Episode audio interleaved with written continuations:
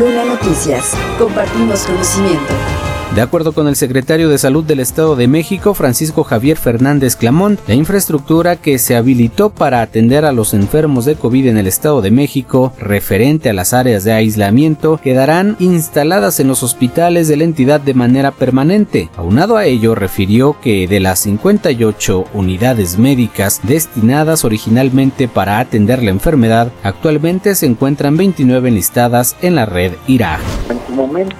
Hubo hasta 58 hospitales dentro de una red que era la de Red Irak de infecciones respiratorias agudas graves durante eh, la pandemia pues, en sí, ¿no? los picos de la pandemia. Al día de hoy solamente son 29 unidades con esta red Irak. Son 16 de RIMS, 4 de nosotros, 2 de RIMS y 5 de RICEMI. Pero la ocupación hospitalaria pues es casi nula, son yo creo que en toda la red se oscila entre 7, 5, 2, 3, así, no, no sobrepasa ni 10 pacientes. De estas unidades, la mayoría quedó con infraestructura de aislamiento, pero no solamente para atender COVID, sino también para alguna otra enfermedad infecciosa y prácticamente al levantarse la emergencia sanitaria, ya funcionan al 100% referente a las unidades móviles que se establecieron como el Centro de Convenciones de Toluca, el Deportivo Tonanitla, el de Tlalnepantla, Texcoco y Ciudad Jardín, donde habían 550 camas, ya ninguna está funcionando, mientras que en el caso de la unidad del IMSS de Atlacomulco, recordó el secretario que esta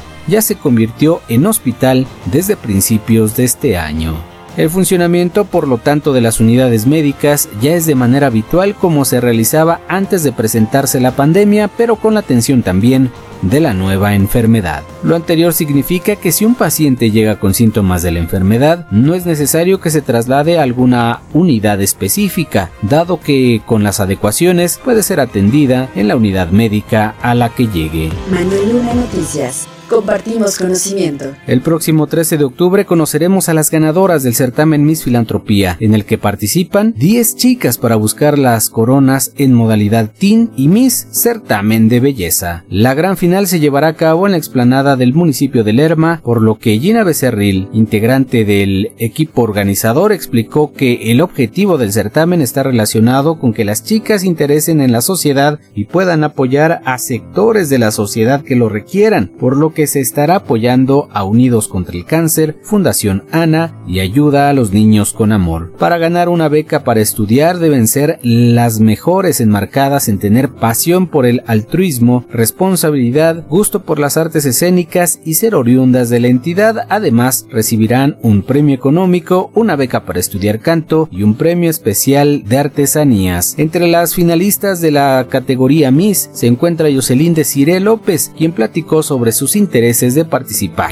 Yo decidí participar porque desde pequeña me ha gustado la labor altruista y qué mejor que en un certamen de belleza. Tiene como dos años que los conozco y se me presenta ahorita la oportunidad y pues la aproveché de igual manera para intentar cosas nuevas y salir de mi zona de confort. Anteriormente había visto solamente la convocatoria pero nunca me había animado. Pues les mandé mensaje y me dijeron que estaba la oportunidad y creo que la Jocelyn de hace dos años no es la misma que la de ahorita, entonces pues es lo que me gusta, intentar cosas nuevas y llenarme de experiencia por su parte, Suri Valeria Flores, quien participa por la Corona Team, refirió que debe atreverse a hacer cosas nuevas y qué mejor que con una labor altruista. Decidí participar en este certamen ya que tengo que atreverme a hacer cosas nuevas, intentar, no sé, algo que jamás he experimentado y por supuesto ayudar en la labor altruista. El objetivo principalmente es ayudar a las demás personas con un poco de lo que yo tengo. Manuel Luna Noticias. Compartimos conocimiento.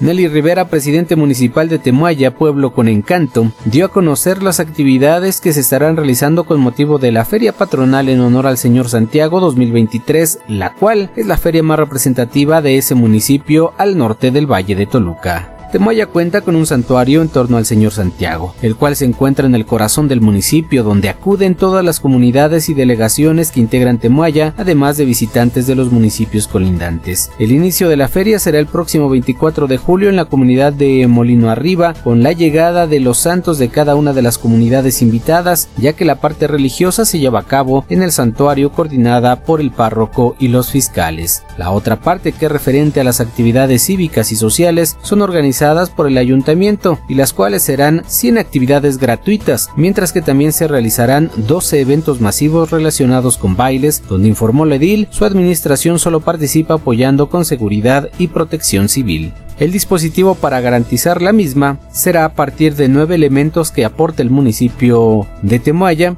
más los que se lleguen a coordinar junto con las policías municipales de municipios aledaños, la Policía Estatal y la Guardia Nacional. Eh, esperamos una afluencia en esta ocasión de 50.000 personas durante tres fines de semana, cada 15 días que va a durar nuestro evento. De igual manera, eh, esperamos una derrama económica aproximadamente de 5 millones. Nuestras principales actividades, pues tendremos cinco sedes, la plaza cívica, esta es la primera feria desde que el municipio de Temuaya fue considerado pueblo con encanto, y la primera tras la declaración del fin de la emergencia sanitaria por lo que se pudieron incrementar las actividades. Las cuatro sedes restantes son el lienzo charro, la explanada del mercado Tomí, la Casa de Cultura y el kiosco municipal. Aunado a estas sedes, se tendrá una actividad para recorrer las comunidades originarias que son la cuna del municipio de Temuaya a través de un circuito ciclista. Además, se realizarán tres festivales, uno internacional de la danza México-Cuba, donde participarán también Haití y Colombia, así como la Feria del Pulque, Bebida de los Dioses y el Festival de Culturas Ñato. Finalmente, la presidenta detalló que la gobernadora electa Delfina Gómez ha recibido ya la invitación para asistir a alguno de los eventos a realizarse del 24 de julio al 6 de agosto y que solo están a espera de su respuesta junto con la de otras autoridades. Luna Noticias, compartimos conocimiento. Actualmente el gobierno del Estado de México cuenta con un catálogo de 43 municipios y 741 comunidades con presencia indígena. Sin embargo, este número puede incrementar ya que el diputado presidente de la Comisión de Asuntos Indígenas de la Cámara de Diputados mexiquense, Braulio Álvarez Jasso, recibió 103 solicitudes de comunidades para integrarse al mismo.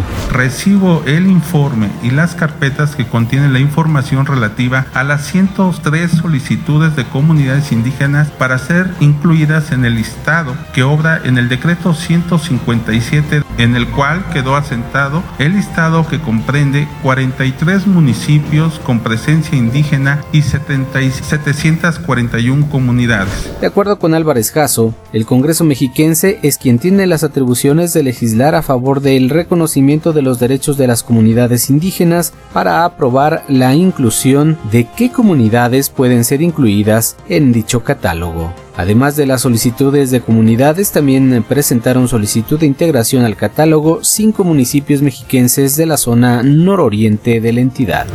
Hoy, después de 10 años, estamos dando un paso importante en la consolidación de los derechos de los pueblos y comunidades indígenas con la propuesta de agregar al listado de decreto 103 comunidades nuevas y 5 municipios, siendo estos los municipios Chalco, Nicolás Romero, Ecatepec de Morelos, Teotihuacán y Polotitlán, con lo cual reafirmamos sus derechos a la libre determinación, al respeto de su lengua, sus usos y costumbres y, al exceso, y el acceso efectivo a la jurisdicción del Estado. Finalmente mencionó que su inclusión tendrá un impacto positivo para que las comunidades puedan tener acceso a los programas de las políticas públicas en la materia. Manuel Luna Noticias. Compartimos conocimiento. Inició la discusión para reformar la fracción tercera, inciso F del artículo 6 de la Ley para la prevención, tratamiento y combate del sobrepeso, la obesidad y los trastornos alimentarios del Estado de México y sus municipios en la Comisión Legislativa de Salud, Asistencia y Bienestar Social para ampliar la participación del Poder Legislativo en la integración del Consejo Estatal en la materia a través de los diputados presidentes de diferentes comisiones legislativas relacionadas con la atención de este problema. Al respecto, la diputada Trinidad Franco Arpero, quien presentó la iniciativa desde el 8 de diciembre de 2022, dijo que la participación de los diputados en ese Consejo Estatal será para debatir los temas en relación a la salud de los habitantes del Estado de México, la relación de la familia y los ejes fundamentales del desarrollo humano con la obesidad y los trastornos alimenticios.